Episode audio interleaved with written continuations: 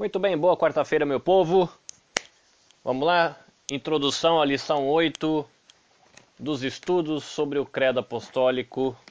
Chegamos agora à pessoa do Espírito Santo. Apenas relembrando, é, a gente já passou a estrutura do, da confissão do credo. Lembrando que o credo ele começa dizendo eu creio em Deus, e depois ele começa a falar sobre como é esse Deus que nós cremos. Então eu creio em Deus, e como ele é? Quem crê em Deus, o Pai, e ele descreve a obra do Pai. Depois ele segue eu creio em Deus, o Filho, e ele descreve a obra do Filho. E eu creio em Deus, o Espírito Santo, que é onde a lição agora começa. E o credo ele vai é, descrever a obra do Espírito Santo. Para alegria de todo mundo, a linguagem da lição 8, e pelo que eu dei uma folheada nas lições seguintes, está muito tranquila, uma linguagem bem mais fácil, o conteúdo muito mais tranquilo do, com, com palavras e frases que a gente está muito mais acostumado é, no nosso dia a dia dos estudos e pregações na igreja. Então vai estar tá bem tranquilo. Me parece que você não vai ter muita dificuldade aí, talvez uma curiosidade ou outra sobre algum tema mas muito poucas palavras complicadas, ou, talvez seja uma outra pessoa que escreveu. Eu vou até confirmar isso aqui no início da apostila.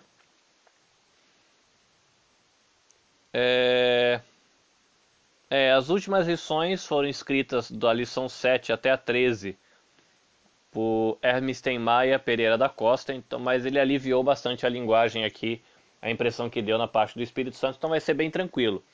É, o que, que vai acontecer? A lição 8 ela vai se dedicar a falar um pouco sobre a pessoa do Espírito Santo. Então, ele vai tratar da, do Espírito Santo no Velho Testamento e também fala um pouquinho do Espírito Santo no Novo Testamento e principalmente é, começa a trabalhar aí uma defesa do porquê a gente entende que o Espírito Santo faz parte do que nós dizemos ser a Trindade, que lembra, vale lembrar de que essa palavra não existe na Bíblia, né? É um termo que foi criado para descrever a triunidade de Deus, né? A, a unidade de Deus aí como um ser trino, mas é um termo que não tem na Bíblia. Mas aí é, essa lição ela vai se dedicar a falar um pouco sobre a pessoa do Espírito Santo. É, por que, que isso é importante? Porque na história da igreja já teve pessoas e grupos e segmentos do cristianismo que negaram que a Trindade existe e de que o Espírito Santo é uma pessoa que faz parte da Trindade. É, vamos, a gente tem, por exemplo, hoje é, os testemunhas, as testemunhas de Jeová, que elas são, é, vamos colocar assim, herdeiros de uma tradição que negam de que o Espírito Santo é uma pessoa. Né? Então a gente tem essa tradição até hoje, ela é antiga, começa bem lá, no, muito tempo atrás na história da igreja, mas é uma tradição que perdurou até hoje. Então a gente tem esse pessoal que nega que o Espírito Santo é uma pessoa. Existe uma outra linha de pensamento que eu não tenho certeza, mas eu acho que, pelo menos até onde eu lembro de ter lido alguma coisa, não tem mais tradição nenhuma no cristianismo que defende essa ideia, que é a ideia de que, por exemplo, é, Deus ele está ali e dependendo do ponto de vista que você olha, você vai enxergar Deus se manifestando como Espírito Santo, ou Deus se manifestando como Pai, ou Deus se manifestando como Filho. Na verdade, Deus é uma pessoa só que se manifesta de maneiras diferentes.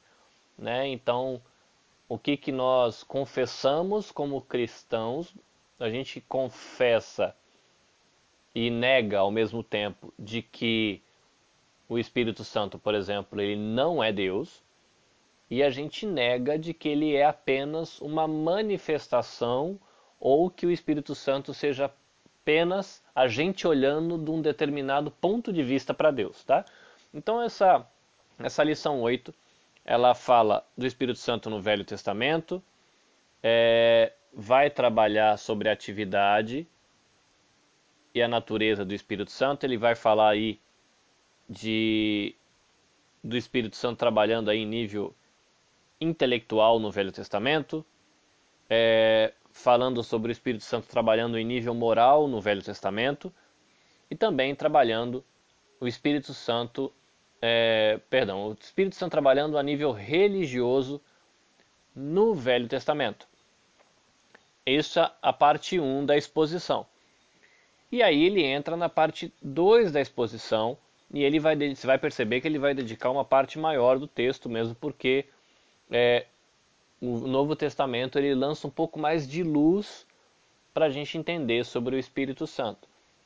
É, aí ele vai trabalhar a questão das perfeições do Espírito Santo, uma abordagem bíblica sobre essas questões da perfeição do Espírito Santo. Ele cita a unicidade do Espírito Santo, a divindade do Espírito Santo, e aí ele abre esse ponto da divindade é, do porquê que nós entendemos né, de, que o Espírito Santo é divino.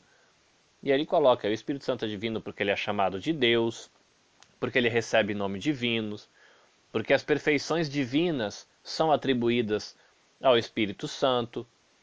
É, ele cita também de que o Espírito Santo realiza obras divinas, de que ele é colocado em igualdade com o Pai e o Filho, Cita também que o templo do Espírito Santo é o templo de Deus. E aí ele vai para um outro ponto, de que o Espírito Santo ele é um espírito de justiça e purificador, ele é o espírito da promessa, o espírito da verdade, o espírito da vida, o espírito da graça, o espírito da glória, o espírito consolador. E Descrito isso, ele vai tratar do ponto 3 da personalidade do Espírito Santo. Então, é, nós entendemos que o Espírito Santo é uma pessoa, mas talvez surja na cabeça de alguém, mas será que ele é uma pessoa porque ele tem uma forma corpórea como Jesus tem? Será que ele tem corpo físico? E pode alguém discutir isso, mas a gente entende pessoa porque ele possui elementos essenciais a uma personalidade. O que, que é isso? O Espírito Santo ele pensa, né? ele tem mente, ele tem intelecto, ele tem volição, que é o que ele tem vontade, e ele tem sensibilidade. Né? Então, ele pode, por exemplo, ele pode se entristecer. Né? Ele, tem, ele tem essas características de pessoa. Né? Então, por ter essas características de pessoa, também é um dos argumentos que a gente usa quando vai, por exemplo, discutir esse assunto com uma testemunha de Jeová, que eles entendem que o Espírito Santo é uma energia de Deus. Ele é uma energia impessoal. Ele não é uma pessoa, é uma energia impessoal que, vamos colocar assim, se emana de Deus. Essa energia, ela flui, ela contribui, mas é só uma energia, ela não é uma pessoa. Né? Jesus é o primeiro ser criado, é o chefão dos anjos, e o Espírito Santo seria uma só uma energia. Mas a gente vai para o Novo Testamento e a gente vê o Novo Testamento tratando com o Espírito Santo, dizendo que ele tem personalidade.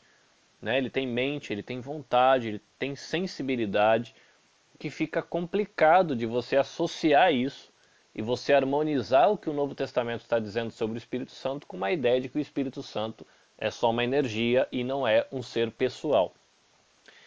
No ponto 3 ainda, tratando é, do Espírito Santo, ele vai falar sobre os pronomes pessoais que são usados para se referir ao Espírito Santo. Né? E ele fala da maneira como Jesus se refere ao Espírito Santo usando o pronome pessoal masculino. Né? apesar de que a palavra né, espírito, pneuma, ela é do gênero neutro. O que que isso está dizendo?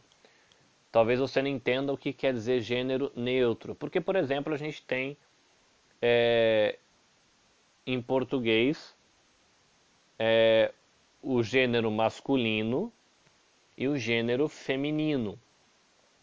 E a gente tem, por exemplo, uma árvore. Uma árvore, ela está dentro do gênero feminino, apesar de ela não ser uma mulher ou um, objeto feminino, mas ele está lá. Você tem que usar um artigo feminino para falar a árvore.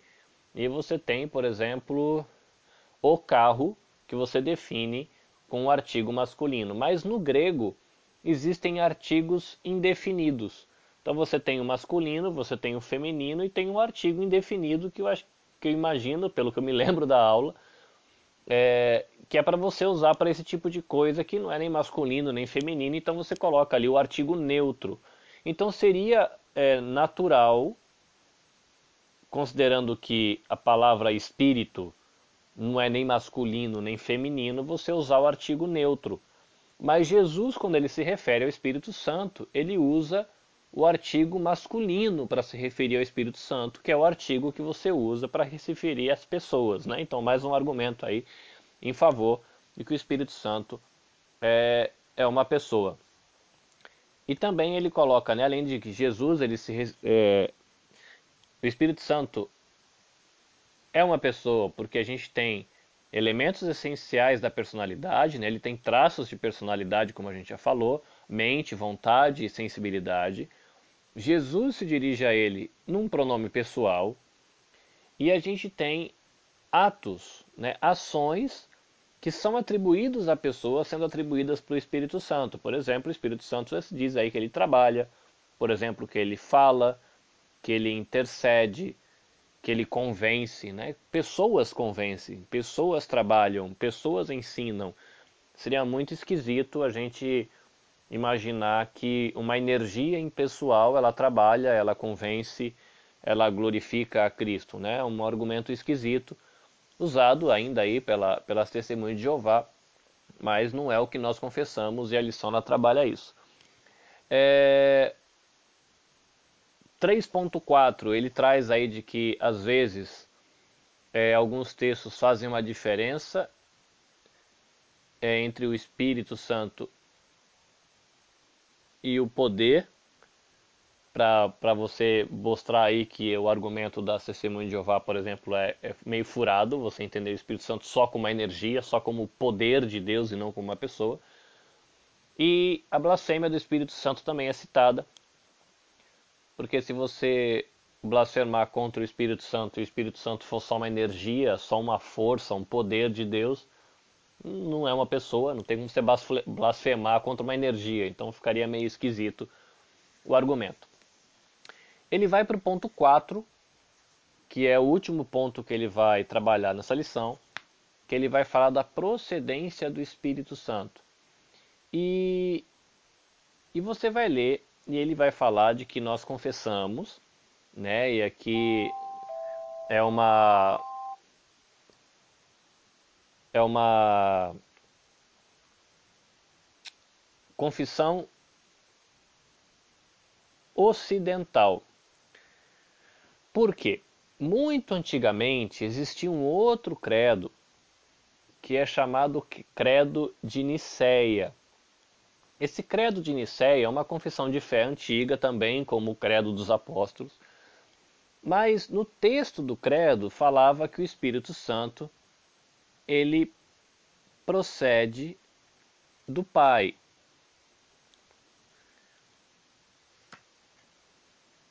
E depois teve um momento na história onde foi acrescentado nessa confissão de fé de que o Espírito Santo ele procedia do Pai e do Filho.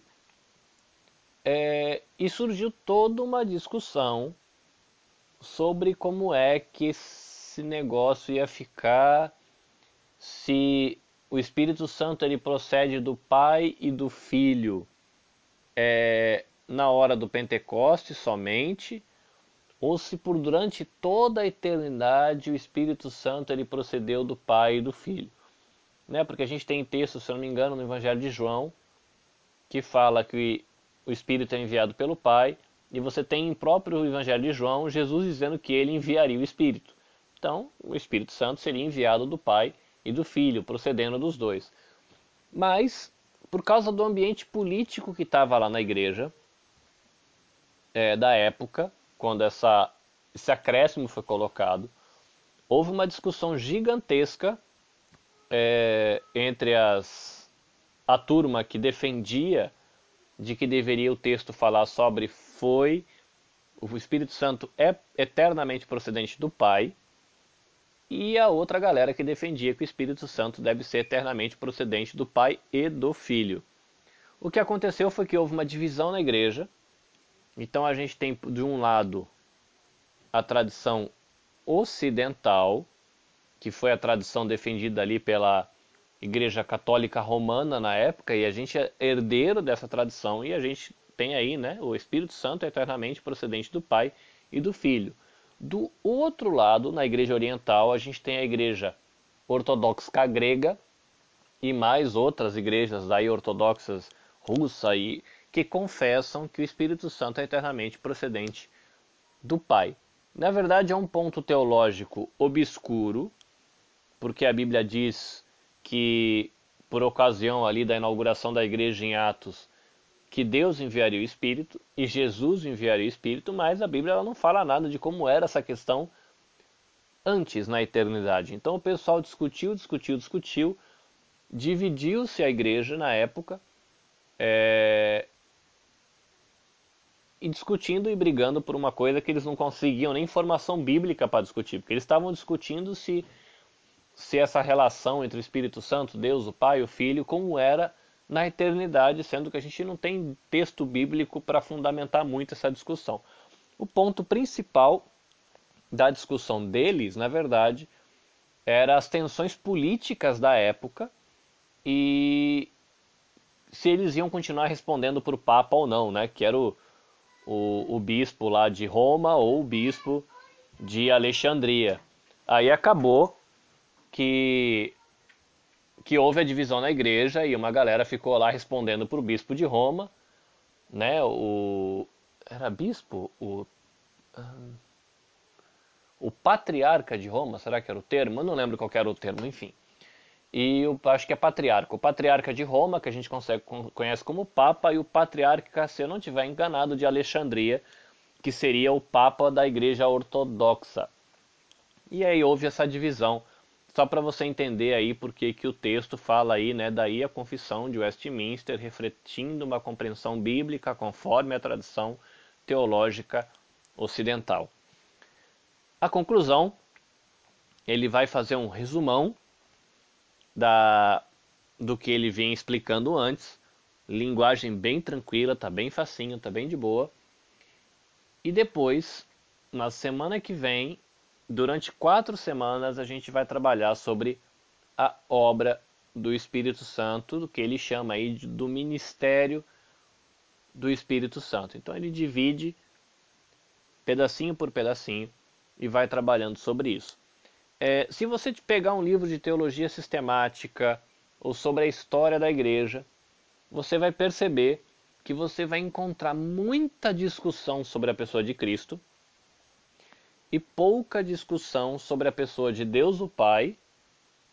Você vai ter discussões, por exemplo, sobre a Trindade, bastante discussão sobre a Trindade, mas pouca discussão sobre Deus o Pai e pouca discussão sobre a pessoa do Espírito Santo, porque o conceito que se tinha sobre a pessoa de Deus o Pai e do Espírito Santo era, vamos colocar assim, foi definido e aceito pela igreja e pouca gente questionou.